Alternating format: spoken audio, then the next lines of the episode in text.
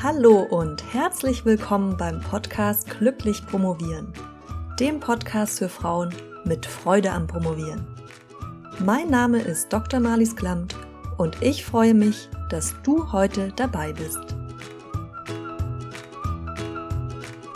Heute habe ich mal wieder eine Promotionsbremse für dich vorbereitet und zwar das liebe Multitasking.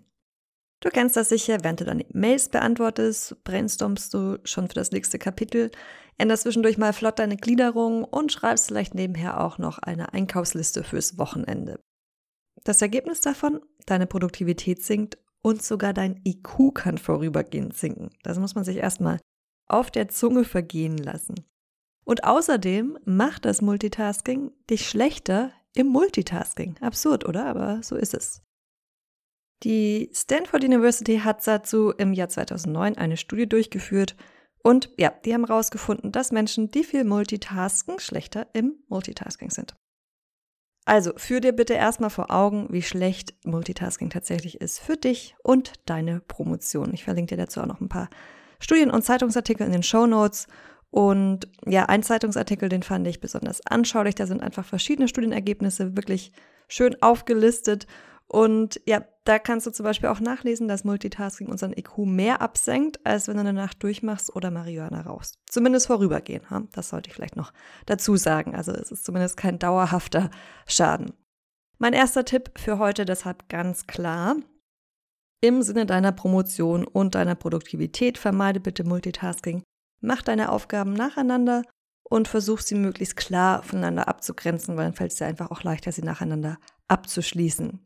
Vielleicht kannst du dich auch immer belohnen mit, was weiß ich, einem Tee oder wonach dir gerade ist. Wenn du eine Aufgabe abgeschlossen hast und ja, dann ist die Versuchung nicht ganz so groß, zwischen den Aufgaben hin und, hin und her zu springen.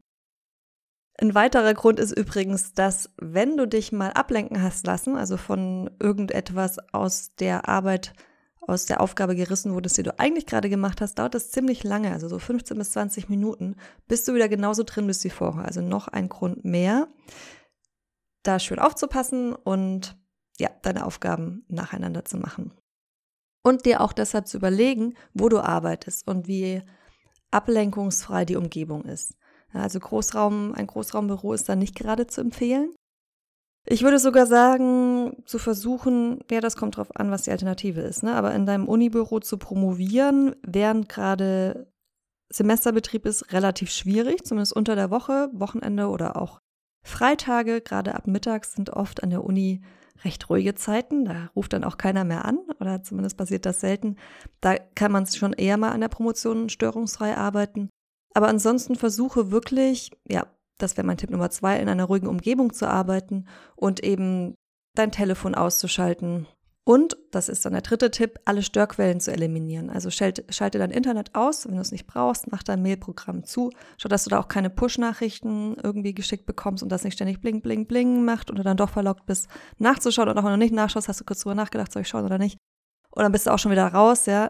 Leg dein Handy weg, wenn es geht, stell es in den Flugmodus also schau wirklich, dass du da möglichst störungsfrei arbeitest. Da gibt es übrigens auch eine Studie, die werde ich dir auch verlinken, die gezeigt hat, dass wenn Studierende in den Kursraum an der Uni ihren Laptop benutzen, dass sie dann schlechtere Klausurergebnisse haben oder schlechtere Ergebnisse haben, wenn der Inhalt abgefragt wird. Wenig überraschend, ne? würde ich auch sagen, kann man so erwarten. Ne? Wenn die abgelenkt sind, hören sie nicht so gut zu, bekommen nicht so viel mit.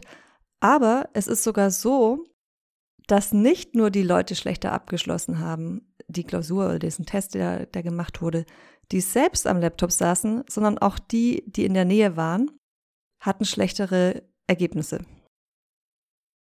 Das heißt, ähm, ja, halte dich fern von anderen Leuten, die multitasken. Das wäre vielleicht der, der dreieinhalbste Tipp. Den habe ich hier nicht aufgeschrieben in meiner Liste, aber kannst du dir auch merken.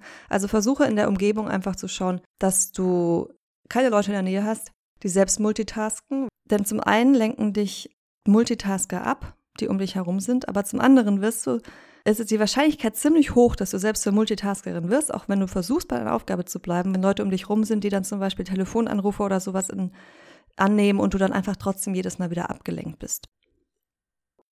Ich habe noch einen Tipp für dich, gerade wenn es dir schwerfällt zu fokussieren.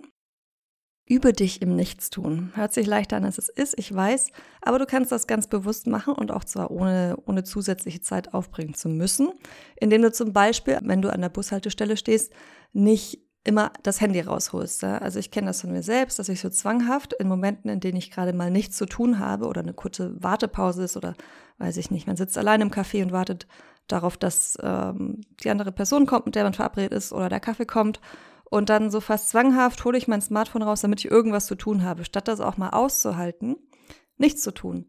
Weil wenn man lernt, das auszuhalten und auch wieder genießen zu können und sich abgewöhnt, ständig was tun zu haben, dann fällt es einem, dann hat man auch nicht dieses impulsive, ich muss mal schnell auf mein Handy schauen, sobald man vielleicht, wenn man jetzt irgendwie an einem Kapitel arbeitet oder an einem Text, mal eine kurze Denkpause hat, dann kickt das nicht gleich so rein, so hol mein Handy, hol dein Handy raus, hol dein Handy raus, weil man sich's abgewöhnt hat, ja? einfach eine, eine neue Routine entwickelt hat. Das heißt, insgesamt ein bisschen auch die Reizüberflutung runterzufahren. Und dann, das kostet natürlich wieder Zeit, aber die, würde ich sagen, lohnt sich, ist natürlich auch noch eine schöne Möglichkeit zu meditieren, wenn du das nicht sowieso schon machst, um da ein bisschen den Kopf frei zu kriegen und um da wirklich dich drauf zu konzentrieren, einfach mal nichts zu tun. Und da auch wieder, sei da nicht so streng mit dir. Wenn du, wenn deine Gedanken da am Anfang ganz viel abschweifen, dann, dann ist das einfach so, dann nimm das hin und bleib dabei und mach weiter, aber nimm dir trotzdem diese Zeit, muss auch am Anfang gar nicht lange sein. Wenn du erst mit Meditation anfängst, dann reichen auch ein paar Minuten und dann kannst du dich da langsam steigern.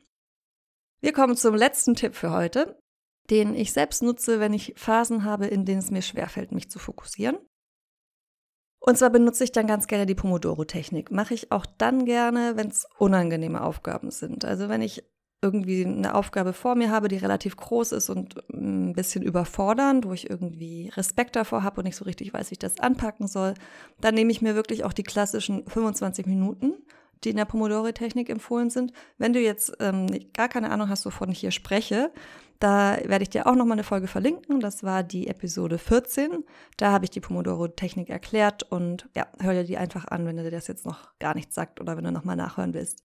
Das geht natürlich auch länger als 25 Minuten, diese Zeit, die du dir für die Aufgabe nimmst. Also kannst natürlich mehrere Slots auch für eine Aufgabe nehmen.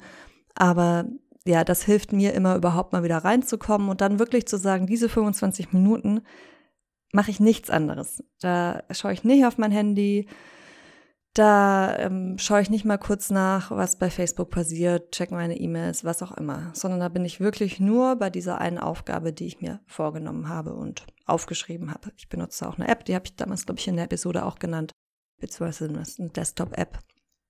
Dann weißt du auch, dir vorher schon eintragen, was du in welcher Reihenfolge machen willst und dann ist es auch weniger leicht, sich da ablenken zu lassen. Ja, das waren meine Tipps für heute, beziehungsweise mein Plädoyer, Anti-Multitasking-Plädoyer. Wie sagt man, Monotasking ist, glaube ich, das Gegenteil davon. Also ein Plädoyer für Monotasking und gegen Multitasking. Und ja, Multitasking war so eine Sache, die jahrelang als was Positives angesehen wurde. Das ist jetzt erst so, ja, ich würde mal sagen, die letzten zehn Jahre vielleicht ähm, lage mich darauf nicht fest, so langsam aufgekommen, 15 vielleicht auch, dass das gar nicht so gut ist für uns und dass wir als Menschen einfach nicht darauf ausgelegt sind. Also verabschiede dich davon. Über dich im Monotasking. Ich wünsche dir noch eine wunderschöne restliche Woche. Wir hören uns wieder nächsten Mittwoch. Bis dahin freudiges Promovieren mit einer Aufgabe nach der anderen. Deine Madis.